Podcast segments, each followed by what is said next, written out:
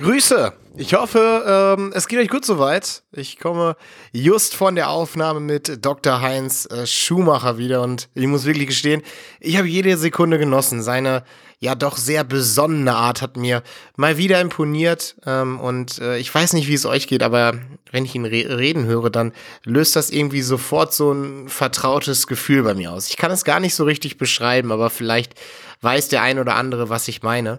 Ähm, Heinz hat auf jeden Fall der Handballszene in Minden oder ja gut, fast schon der Sportlerszene in Minden seinen Stempel aufgedrückt.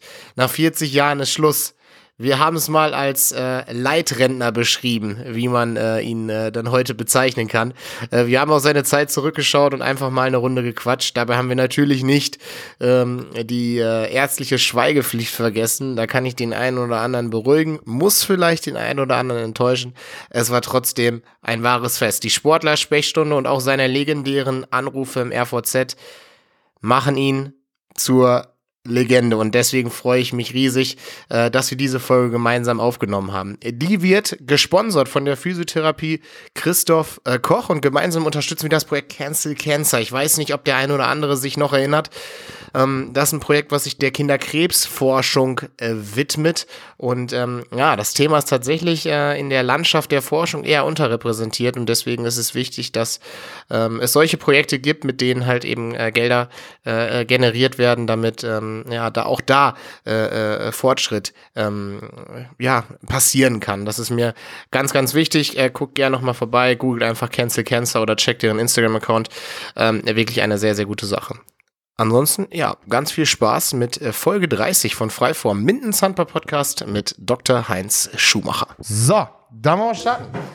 Vor mir sitzt ein Mann, der den Handball in Minden ja auf seine eigene Art und Weise den Stempel aufgedrückt hat. Er ist praktisch der Dr. Müller Wohlfahrt der Mindener Sportszene. Ja, warum fragt man sich, was eint die beiden? Ein herausragendes Standing bei Sportlern, Trainern und Vereinen. Ähm, neben den Handballern schenken auch Fußballer, Leichtathleten, Volleyballer und jüngst auch die Footballer der Minden Wolves ihm äh, äh, ihr Vertrauen. Nach 14 Jahr, 40 Jahren Sportmedizin soll jetzt Schluss sein. Wir blicken zurück auf eine wahnsinnige Karriere eines äh, leidenschaftlichen und sehr kompetenten Sportmediziners. Ich freue mich, dass er da ist, Heinz Schumacher. Herzlich willkommen. Dankeschön. Heinz, wie lebt, wie lebt es sich erstmal als Rentner? Also muss ja sagen, eigentlich stimmt das ja gar nicht. Du bist ja gar noch gar kein Rentner. Wir nehmen auf bei dir hier in der Praxis. Wie, wie sieht dein Alltag momentan aus? Ja, mein Alltag sieht folgendermaßen, momentan folgendermaßen aus. Ich bin hier noch in der Praxis im Impfprogramm, entlaste also meinen Kollegen für die Impfungen. Da haben wir bestimmte Termin, fixe Termine, zu denen komme ich dann und impfe die Patienten hier. Corona mhm. in erster Linie und äh, das ist ein Teil meiner hm, wöchentlichen Tätigkeit. Außerdem bin ich ja noch im Auftrag des Landessportbundes bei den Untersuchungen des, der Jugendlichen, der Kaderjugendlichen.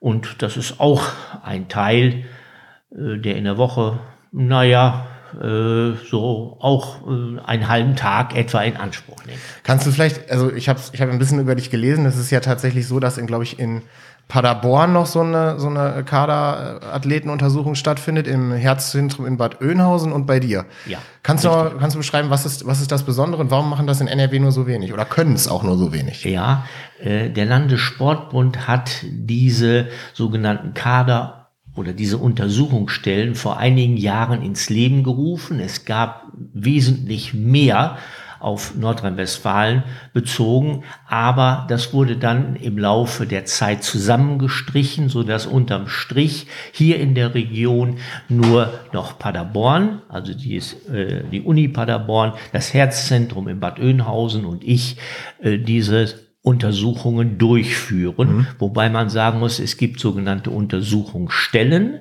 das ist äh, Bad Oeynhausen, das Herzzentrum und das bin ich. Und dann gibt es ein Untersuchungszentrum, so nennt sich das. Das ist die Universität in Paderborn. Mhm. Ähm, und, und, wer kommt dann zu dir? Sind das dann äh, spezielle Kaderathleten oder? Ja, das sind jugendliche Kaderathleten, die eben im jeweiligen Verband, zum Beispiel bleiben wir mal beim Handball im Westfälischen Handballverband oder im Westfälischen Fußballverband mhm. beim Fußball äh, gelistet sind, die einen bestimmten Kaderstatus haben mhm. und die werden dann nach einem vor, vom Landessportbund vorgegebenen Programm untersucht. Dazu okay. gehört eine internistische Untersuchung, dazu gehört eine orthopädische Untersuchung. Das äh, ist vorgegeben, der Umfang ist vom Landessportbund vorgegeben. Ah, okay. Äh, bleibt dann, also ich habe ja den MT-Artikel äh, äh, von dir gelesen, äh, sozusagen zum Abschluss. Äh, nach 40 Jahren macht der Doc Ende. Da stand, dass du viel ins Fitnessstudio gehen willst. Hat das, hat das dann geklappt? ja, also das, da bin ich guter Dinge, dass das klappt. So richtig umgesetzt habe ich das noch nicht. Aber ich versuche so zwei bis dreimal in der Woche ins Fitnessstudio zu gehen. Jetzt, äh, ich stelle mir das so schwierig vor, wenn man gerade äh, wie du auch ähm, ja auch über den, ähm, ich sage jetzt mal über den klassischen Beruf des Sportmediziners hinweg sich ähm, viel auch eben äh, engagiert, bei Vereinen arbeitet etc. Hat man natürlich, stelle ich mir vor, dass man relativ wenig Freizeit hat, außer wenn mal äh, Handballpause ist.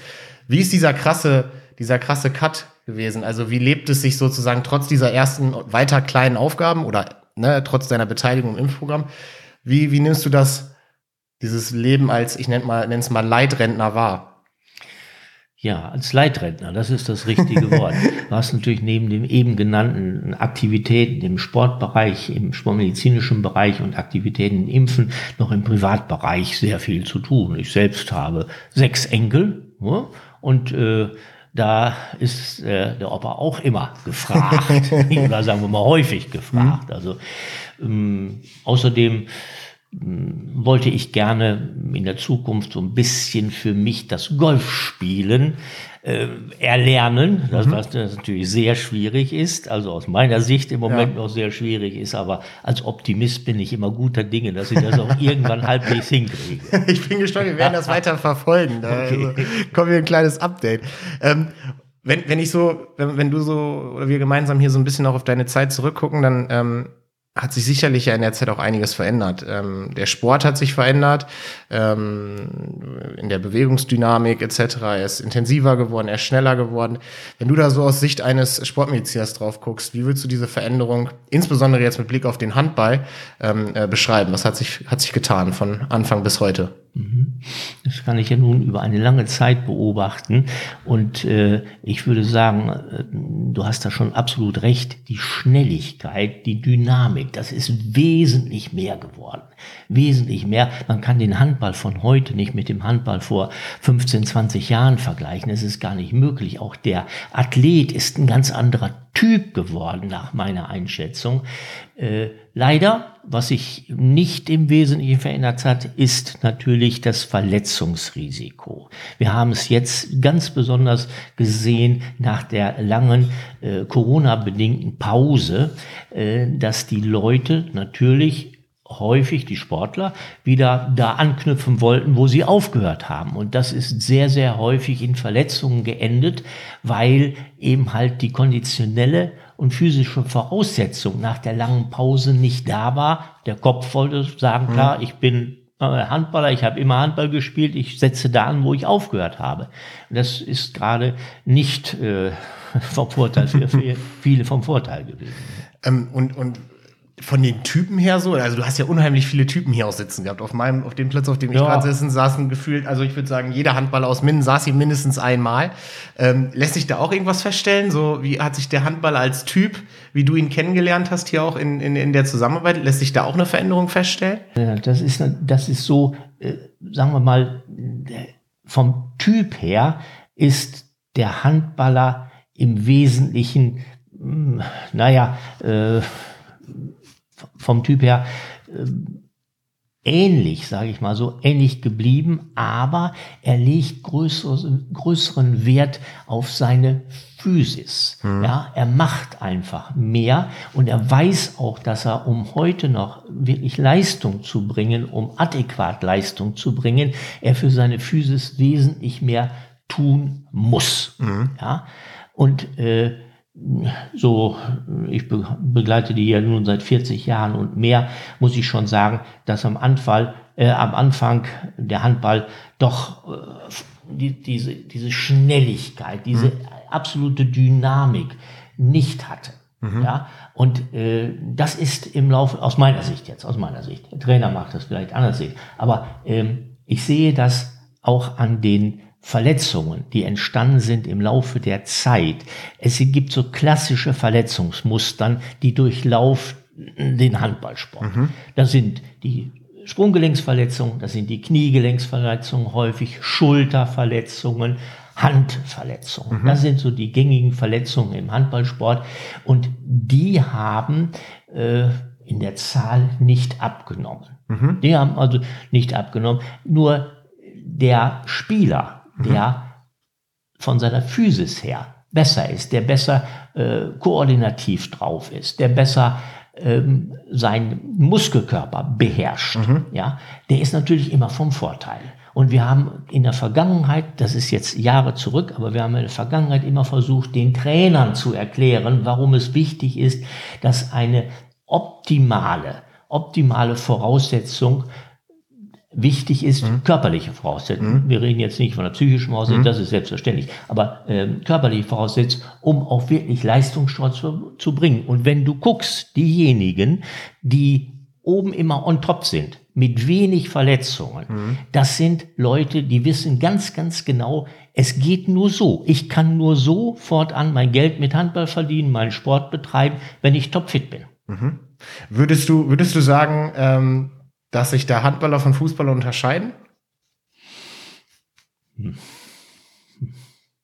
Also von der physischen Voraussetzung würde ich sagen, äh, nein. Ja, beide müssen, wenn wir jetzt von einem äh, regelmäßigen Sporttreibenden mhm. ausgehen, beide müssen äh, topfit sein. Das mhm. ist heute Voraussetzung. Du siehst, äh, gut, Fußball habe ich zwar auch den Einblick, aber nicht so den Einblick wie im Handball. Äh, aber eine physische Top-Voraussetzung, dass der weiß, mein Körper, das kann ich leisten, das muss ich leisten, das will ich leisten, ist Voraussetzung. Mhm.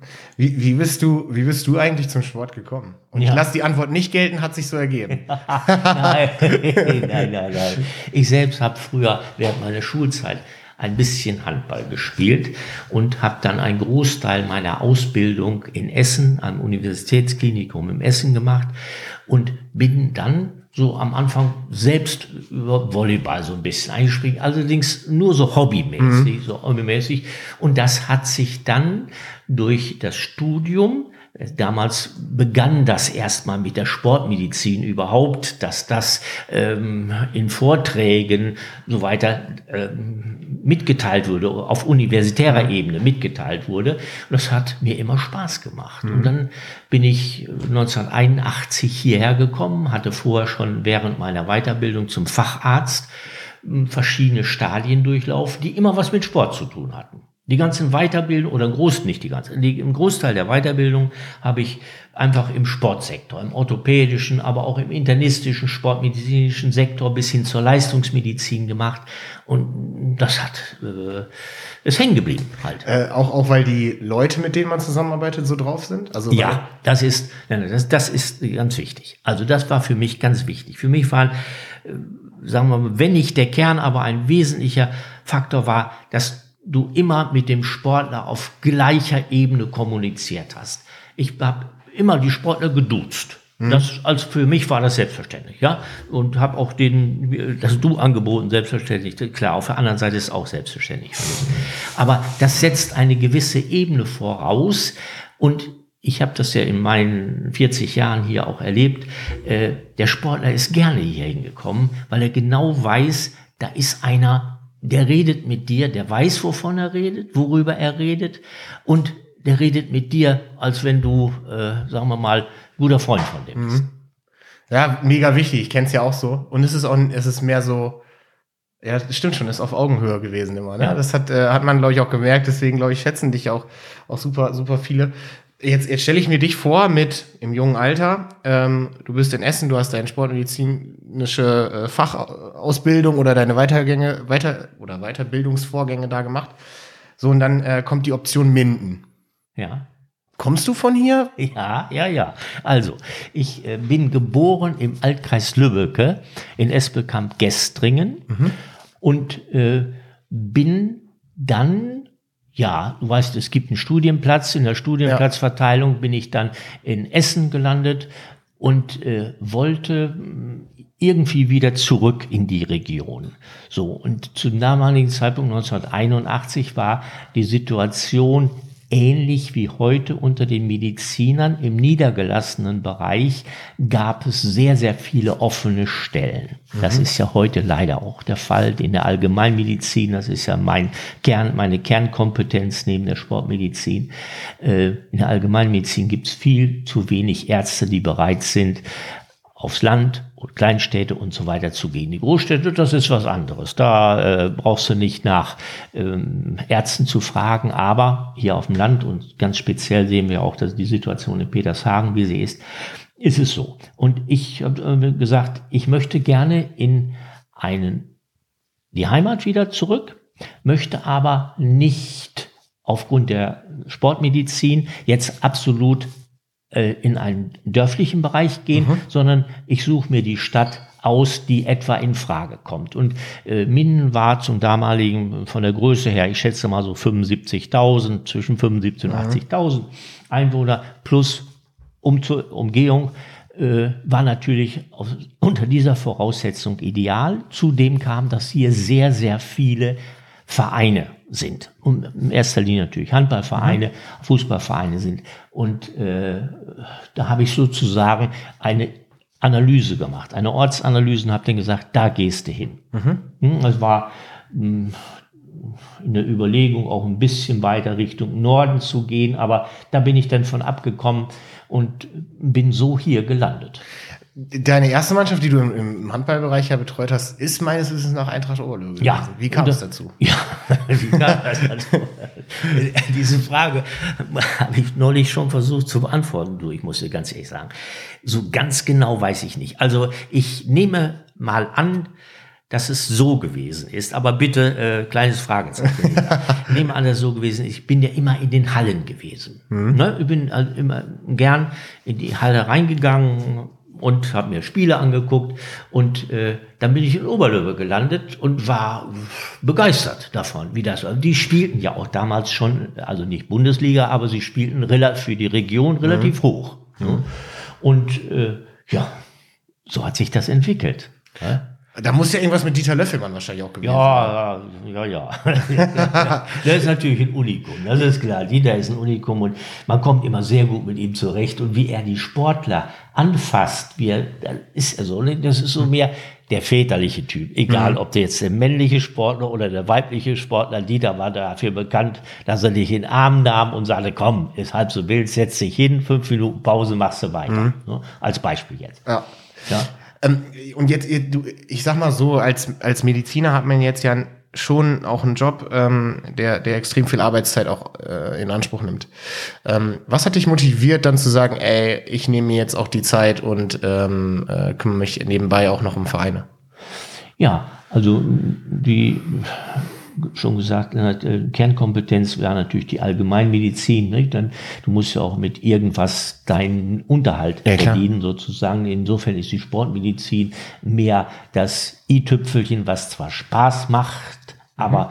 in dem Sinne nicht so zu dem ganzen Umsatz beiträgt wie die Allgemeinmedizin. Mhm. Ne? Also äh, ja, in die Halle. Hm. Ähm, Wiederhol nochmal, ich habe jetzt nicht so. Ähm, achso, ähm, was, was motiviert, also ähm, jetzt, jetzt hat man als Allgemeinmediziner ähm, ja nicht gerade zu wenig zu tun. Ähm, Ach so, ja. Was, okay. was motiviert, was motiviert, okay. dass, dass man dann äh, seine Freizeit zum Teil auch eben halt für, für Sportler noch äh, zu dem opfert? Was hat dir, vor allem, was haben dir Mannschaften auch vielleicht für ein Gefühl zurückgegeben, dass du gesagt hast, ja. ey, ich ziehe hier was raus, was Positives? Ja, also äh, das ist einmal, wir sind im Prinzip, äh, sagen wir mal in Anführungsstrichen, eine sportliche Familie. Besser gesagt ist eine, Sport, eine sportbegeisterte Familie. Meine mhm. Frau macht selbst aktiv Sport, Tennis und so weiter seit Jahrzehnten. Und äh, ich bin deshalb mit den Kindern mit meinen eigenen Kindern sehr, sehr häufig auch in die Halle gegangen, um denen was zu zeigen. Mhm. Am Anfang erstmal so die Alternativen in den Sportarten aufzuzeigen. Und die Kinder selbst sind auch gerne mit in die Halle gegangen. Das war für mich immer ganz, ganz wichtig. Wir sind dann sonntags los. Das war ein Teil des Wochenendprogrammes. Unter der Woche hast du gearbeitet in der Allgemeinmedizin und hier die Sportlersprechstunde gemacht, aber die wirkliche Ausübung des Sportes, das hast du ja nur in der Halle gesehen. Mhm. Und äh, natürlich das Fair, das Ambiente in einer Halle. Mhm. Ne? Das ist also äh,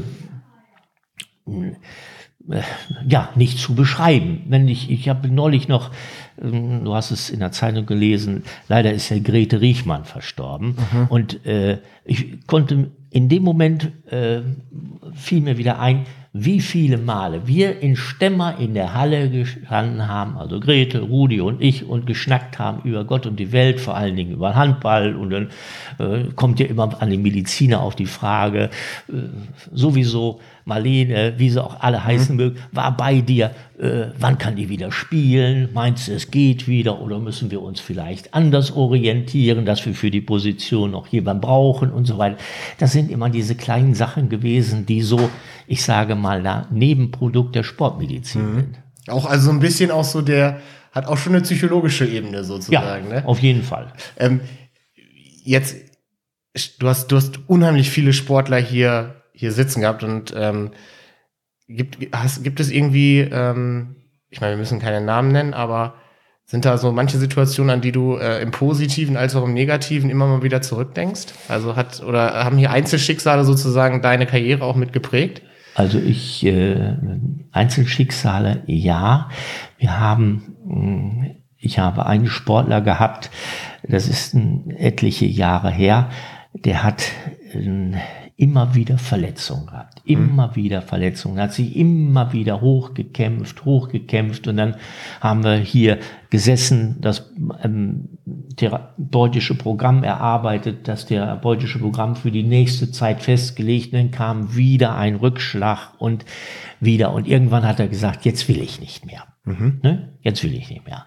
Das war also das Negative oder ja, es gibt viele Sachen, die ähnlich sind. Aber das ist jetzt in meiner Erinnerung dasjenige, was mich dann auch so ein bisschen, wie gesagt hat, da ist ein Sportlerleben zu Ende. Mhm. Da ist das nicht das Leben zu Ende, aber das Sportlerleben ist zu Ende für den Sport, den er sich gesucht hat. Mhm. Und es geht nicht mehr. Die Gesundheit fordert Tribut. Die Gesundheit ist nicht mehr da in dem Sinne, also geht es nicht mehr. Mhm. Und das, wenn du das einem erklären musst, der 26, 27 Jahre alt ist, ist das schon bitter. Mhm.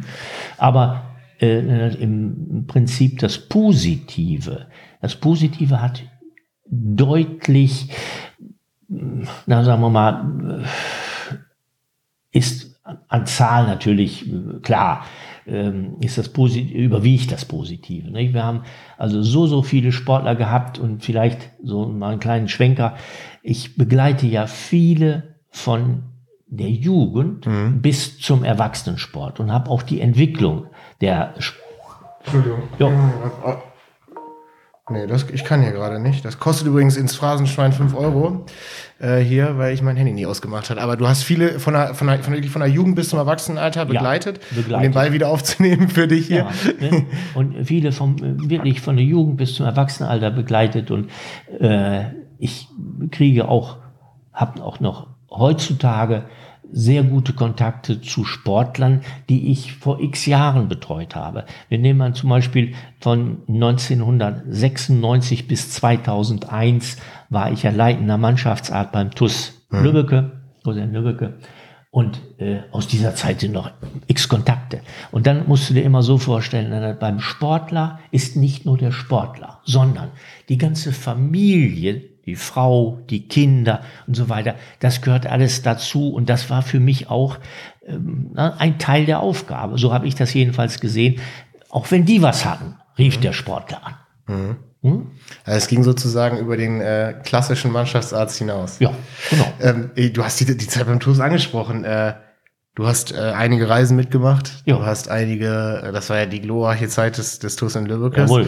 Ähm, Jetzt momentan ist ja nicht mehr ganz so dolle, aber also das waren, sind die goldenen Jahre des TUS gewesen. Ähm, wie, kann ich mir insbesondere dich vorstellen, wenn es dann, äh, wenn es dann da die großen Feiern gab. Ja. Warst du mal mittendrin, stand nur dabei oder warst du, äh, warst du sozusagen vorne im Bus ganz links und äh, hast dein Siegerbierchen alleine getrunken? Nein, nein, nein, nein, nein, nein. Das war nie meine Ansicht. Also da mich ab, äh, abzusetzen, abzusondern. Ich war immer dabei. Ne, war immer dabei und äh, wir haben ja sehr, sehr viele schöne Sachen gemacht. In allen, wir waren in verschiedenen Städten und äh, haben, na, ich erinnere mich ganz besonders an die Zeit, wo wir äh, in Schweden gewesen sind im Rahmen dieser ERF-Runde, mhm. da in Schöfte und so weiter. Es war, eine, es war eine sehr schöne Zeit, aber nicht nur da, auch in Ungarn. Mhm. Und, ähm, du musst, das war mein Verständnis und ist mein Verständnis, du musst, um mit den Sportlern dich unterhalten zu können, auf Augenhöhe sein, wie vorhin schon gesagt. Mhm. Und dazu gehört auch, dass du auch in dem privaten, in Anführungsstrichen, also in dem geselligen Bereich mitmachst. Du kannst dich nicht absondern. Das ist doch Blödsinn. Das wäre auch Blödsinn. Mein Verständnis war nie so. Ähm, in dieser Zeit, da waren ja extrem viele Handballer, wir würden hier keinem auf die Füße treten, aber wenn du da nochmal so die Mannschaft durchgehst, welcher Spieler war denn, äh, war denn, mit wem hast du den engsten Draht so aus dieser Zeit? Also ein, aus dieser Zeit, von mhm. der wir damals 96 bis 2001, muss ich sagen, hatte ich einen sehr engen Draht zu Thailand. Mhm. Äh, und äh, aber im Prinzip zu allen, also auch äh, zu Dirk Beuchler und äh, ja, zu der ganzen hier äh, Sven Lakenmacher mhm. und so weiter und so und äh, Michi Scholz, der ist ja noch hier da hängen geblieben, ist ja Physiotherapeut genau. und so. Wir hatten an für sich immer einen sehr äh, engen Draht zu, zu, oder ich hatte einen engen Draht zu allen. Ne? Mhm. Das, das, das ist wichtig. Mhm. Das ist ganz. Haben die die dann auch, also wie kann ich mir das denn dann auch vorstellen? Also du, klar, du betreust die dann und was, ich, ich, ich stelle mir ja vor, dass du dann auch so ein bisschen gute Seele warst. Ja, klar. So ein bisschen der Papa so zwischen. ja, gut.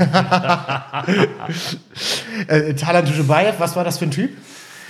Ein Talant ist ein sehr netter, ein sehr handballbesessener Typ, der das alles immer hundertprozentig machen wollte. Ich glaube, er hat sich auch bisher, auch wenn er jetzt Trainer ist, nicht verändert. Ne? Du siehst es ja an seinen Jungs auch, wenn Klar. du die siehst. Ne? Äh, der unheimlich netter Kerl, mit dem konntest du über alles reden, nicht nur über Handball. Also wirklich total in Ordnung. Typ, typ wie am Buche steht. Ja, würde ich sagen. Würdest du, würdest du, würdest du das, äh, die Erlebnisse mit dem TUS N sozusagen als sportliches Karrierehighlight sehen? Ja, würde ich sagen. Das würde ich sagen. Gibt, ja. es, gibt es einen Moment, den man vielleicht nicht unbedingt so auf dem Schirm hat, wenn man jetzt, sag ich mal, auf deine Vita guckt? So einen Moment, an den du im Sportlichen sehr positiv zurückblickst? Irgendein Sieg, wo dich eine Mannschaft mal ganz besonders überrascht hat oder wo du, also was man jetzt nicht unbedingt so, so denken würde? Ne? Also, weißt du, wenn ich jetzt auf deine, ich, ich weiß, du warst beim, beim TUS, klar, da war das Finale, na gut, offensichtlich war das ein, ein Highlight. Aber gibt es noch so einen Sportmoment, wo du so dachtest, boah, das ist hier gerade so ein besonderer Moment, der vielleicht gar nicht so riesig erscheint? Hast du da Also was? ja, ähm, ich, bevor ich zum TUS äh, gegangen bin, war ich ja bei Eintracht Minden, hier bei mhm. den Frauen, der Mannschaftsarzt. Und äh, auch da erinnere ich mich an ganz, ganz tolle Begebenheiten, ob mit Conny Kunisch jetzt, die war damals dabei, oder ähm, mit anderen Mädchen, die dort gespielt haben, Frauen, die dort gespielt haben. Ähm, ich weiß noch eine Begebenheit, da saßen wir im Zug, wollten nach Wiesbaden, weil wir äh, dort unten ein Spiel hatten, sind mit dem Zug runtergefahren. Und äh, dann ist unterwegs die äh, sind die Früchte ausgegangen oder hatten wir vergessen, also äh, äh, mhm. Bananen. da ist dann hier Roland Busak, der war damals mhm. Manager, auf dem Bahnsteig in Dortmund gegangen, hat alle Bananen aufgekauft. das ist ja. geil. Das ist cool.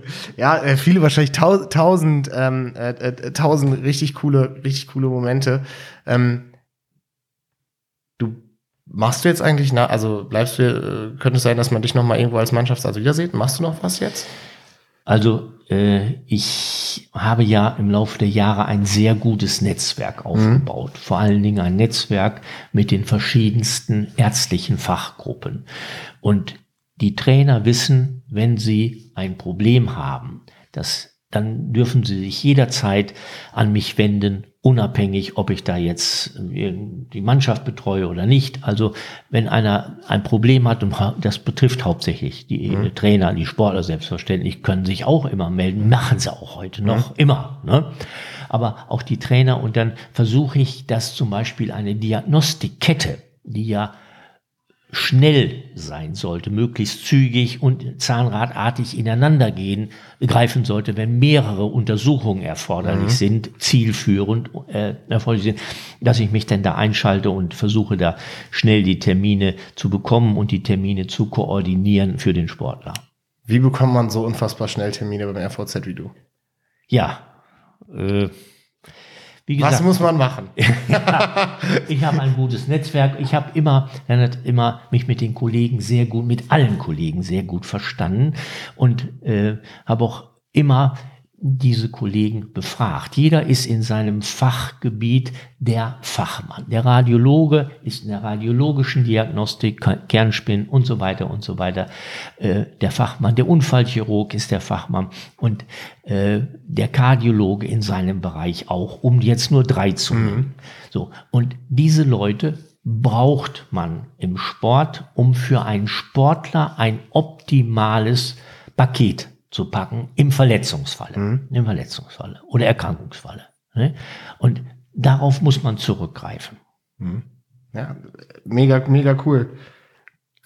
Was mich immer so interessiert hat, und ich habe es irgendwie nie so richtig verstanden, aber wenn bei dir Sportlersprechstunde war, da waren ja hier auch normale äh, Patienten, ne? Ja. Was haben die eigentlich gesagt, dass die Sportler hier immer durchgewunken worden sind? Nein, also wir, wir, wir, haben ja die Sportlersprechstunde zu bestimmten Zeiten gemacht. Mhm. Und der normale Patient, der dann kam, der ja wegen einer Akuterkrankung kam, mhm. der wurde vorne von den Mitarbeiterinnen darauf hingewiesen, dass jetzt Sportlersprechstunde ist. Äh, wenn er da bleiben wollte, wenn es akut war, hat es eben für ihn ein bisschen länger gedauert. Mhm. Okay. Ja. Die, die Geschichte hinter der Sportlersprechstunde ist dann aus, den, aus, den Mannschafts-, aus der Mannschaftsarzttätigkeit entstanden? Ja, ja. Also ich äh, wollte, als ich hierhin gewechselt bin von Essen nach Minden, wollte ich so etwas schon, hatte ich so etwas im Rohbau schon im Kopf. Mhm. Nur wenn du was im Kopf hast und das umsetzen willst, das sind jetzt zwei Dinge. Ja, deswegen habe ich versucht, erstmal so ein bisschen zu gucken, wie läuft das an mit der Sportmedizin. Und ich war überrascht davon, wie schnell das angelaufen ist. Ja. Wenn du, ähm, wir waren ja früher ein paar Häuser weiter auf der Hader mhm. Straße in einer äh, anderen Praxis. Da war die Sportlersprechstunde fand immer in der ersten Etage des Gebäudes statt. Ja, da war oben mal meine Praxis, mhm. ja. Und in Hochzeiten, da waren die Leute von der Praxis Treppenhaus runter bis draußen auf dem Podest vorm Eingang. Mhm. Das ist immer, äh, das ist so eine Sache, die hat sich entwickelt. Mhm. Hat sich, hat sich einfach entwickelt und ich bin froh darüber, möchte das auch nicht mehr missen, was ich da erlebt habe in den Jahren. Ähm, wenn du jetzt, wenn wir jetzt mal äh, so auf den, auf den aktuellen Sport gucken, dann ist ja so ein richtiges Buzzword Belastungssteuerung geworden. Ne? Also das äh, im, insbesondere so im Fußball und auch im Handball kaum Pausen. Ja. Ähm, irgendwie Jürgen Klopp hat es irgendwie jüngst auch nochmal gesagt, irgendwie, dass Fußballer und Handballer keine Pause bekommen. Deswegen kann so ein Tom Brady auch, der, der US-Footballer, der ist jetzt schon, keine Ahnung, mit fast 50 noch da die großen Titel abholt. Die haben natürlich wesentlich mehr Pause, weil ja. die halt, ne? Ähm, macht dir das macht dir das Sorgen? Ist Belastungssteuerung irgendwie nur so, ein, so, ein, so, ein, so eine, eine, Phrase oder ist es, ähm, wie schaust du da drauf, dass Handballer tatsächlich insbesondere im Profisport ähm, äh, kaum, kaum Pausen eingeräumt bekommen? Ja, das ist schade. Also dieses kaum Pausen das bedeutet zwei Sachen. Einmal, die Regenerationszeit, die Pausen und die Erholungszeit ist ganz, ganz wichtig. In jeder Sportphysiologie, äh, in jeder Sportlehre gibt's die Belastung und die Pause. Mhm. Ja? Und ein Trainingsprogramm baut in solchen Schritten je nach Sportart auch auf.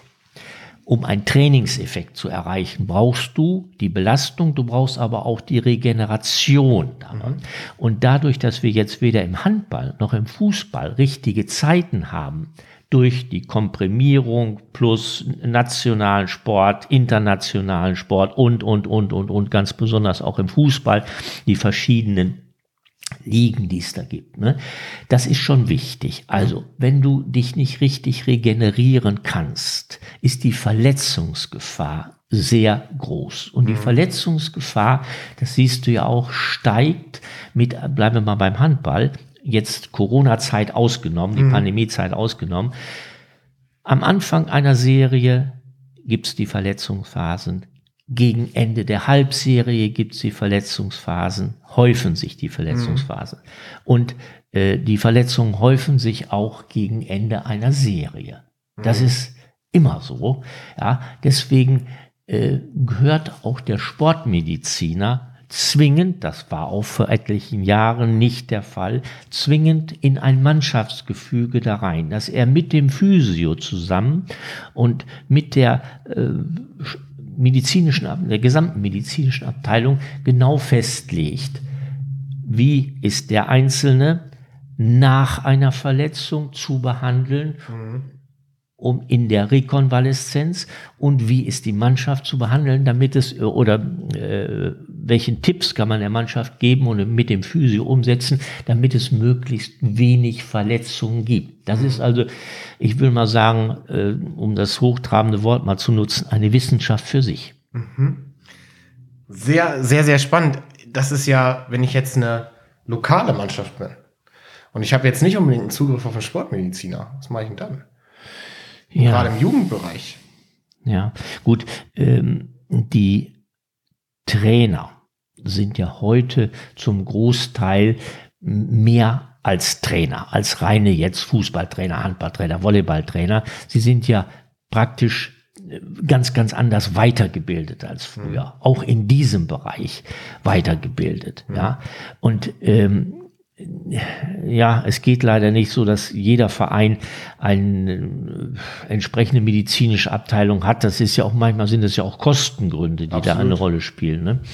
Aber wichtig wäre schon, und das äh, war auch, ich habe es eben schon angedeutet, dieses, dieses Netzwerk, was ich hatte und noch immer habe, dieses Netzwerk schließt auch Kollegen ein, die sich ebenfalls in der Sportmedizin engagieren. Mhm. Und wir tauschen uns auch selbstverständlich aus und sind ähm, dann in bestimmten oder sagen wir mal äh, man sieht sich immer wieder bei mhm. bestimmten mhm. Fortbildungsveranstaltungen und stellt dann auch immer fest, aha, der hat das gleiche Interesse, der, ne? Ja. Und das befruchtet ist, sich sozusagen befrucht, gegenseitig. Ja, ne? befruchtet sich gegenseitig. Ne? Ja. Das ist mega cool. Geht das dann weiter, auch wenn du jetzt nicht mehr aktiv bist? Machst du das dann trotzdem weiter? Gehst du weiter auf Weiterbildung ja, und Veranstaltungen? Natürlich, natürlich. Das ist A und O. Du musst, solange du etwas äh, wissen willst, musst du am Ball bleiben. Ja, mhm. wenn du jetzt sagen würdest, äh, ich will, oder ich würde jetzt sagen, auf meine Person bezogen, ich will jetzt äh, nichts mehr machen, mhm. dann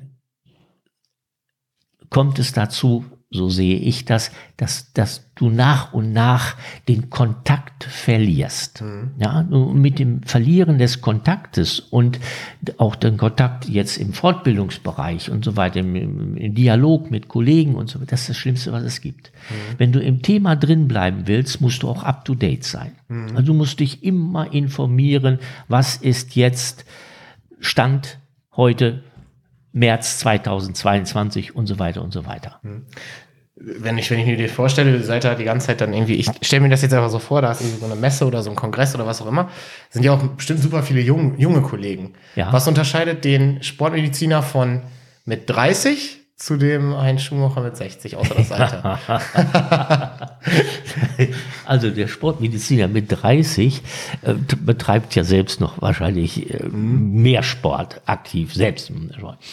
Ähm, den Sportmediziner mit 70 unterscheidet gegenüber dem Erstgenannten, dass er eben halt eine längere Erfahrung hat, mhm. eine größere Erfahrung hat und schon demzufolge viel mehr gesehen hat. Viel mehr gesehen und vor allen Dingen verschiedenste ähm, Sachen gesehen. Also nicht nur im Verletzungsfall, sondern generell äh, aufgrund seines lebenslangen Kontaktes mit Sportlern alles Mögliche gesehen hat. Ja, Nee? kann, kann ich schon vorstellen. Lassen die sich denn auch was von dir sagen dann? Ja, Das also, glaub- also das, da muss ich, ja, äh, muss ich ja sagen, ich äh, diskutiere immer ganz offen. Mhm. Diskutiere ganz offen mit dem. Ich bin also nicht jene, der, äh, derjenige, der sich hinstellt und sagt, pass mal auf, aufgrund meiner Jahre Erfahrung sage ich dieses, dieses, dieses. Nein, das ist immer ein offener Dialog und äh, auch Ende offen. Ja, Mhm. ich selbst äh, kann ja auch nicht immer in allem den ganz aktuellen Stand haben. Wenn ich zum Beispiel mit einem Unfallchirurgen oder so spreche, der jetzt, äh, wo wir dann diskutieren über äh, Nachbehandlung nach speziellen Verletzungen, operative Nachbehandlungen, das, da muss ich fragen, erzähl mir mal, wie wird das heute gesehen? Was macht ihr da heute? Und so weiter und so weiter. Deswegen ist es auch so wichtig, Lennart, dass man mit verschiedenen Fachgruppen zusammenkommt. Ja, der Austausch, das Netzwerk, das ist es dann am Ende. Ah, Ja, weil alles Wissen geht nicht mehr. Dafür Alles ist die Welt zu, ja. zu groß, zu Also wissen komplex. kann niemand. Ähm, ich habe noch eine, zwei Fragen habe ich noch. Und ähm, die, die eine, hast du noch irgendwie einen Traum, den du dir erfüllen willst? Ja. Also äh, ich habe einen Traum und äh, der schließt den Traum meiner Frau mit ein. Ich möchte einmal mit den Hurtigruten zum Nordkap hoch. Geil. Ist das, Das- absehbar? Bitte? Ist das absehbar? Ich hoffe, dass es absehbar ist. Wann gibt's, seid ihr schon tiefer in die Planung eingestiegen? Hm, Nein, nein, nein. Wir sind nicht tief in die Planung eingestiegen, aber wir haben uns das, sagen wir mal so, für die nächsten fünf Jahre zum Ziel gesetzt. Sehr schön. Da wünsche ich ganz viel Erfolg. Danke. Heinz, ich habe äh, äh, zu danken äh, im Namen aller, aller Sportler für dein Engagement. Außergewöhnlich, hat mir äh, großen Spaß gemacht. Und ähm, bleib so, wie du bist. Und wir, wir, wir glaube ich, können uns nur im, im Namen aller Handballer hier bedanken und Fußballer und wer da alles noch dazugehört, dass wir weiter von deinem Netzwerk profitieren können. Das ist ganz, ganz große Klasse. Das biete ich an. Letzte Frage. Verträgst du eigentlich Ananas? Du fragst aus einem besonderen Grund. Ja. Ja.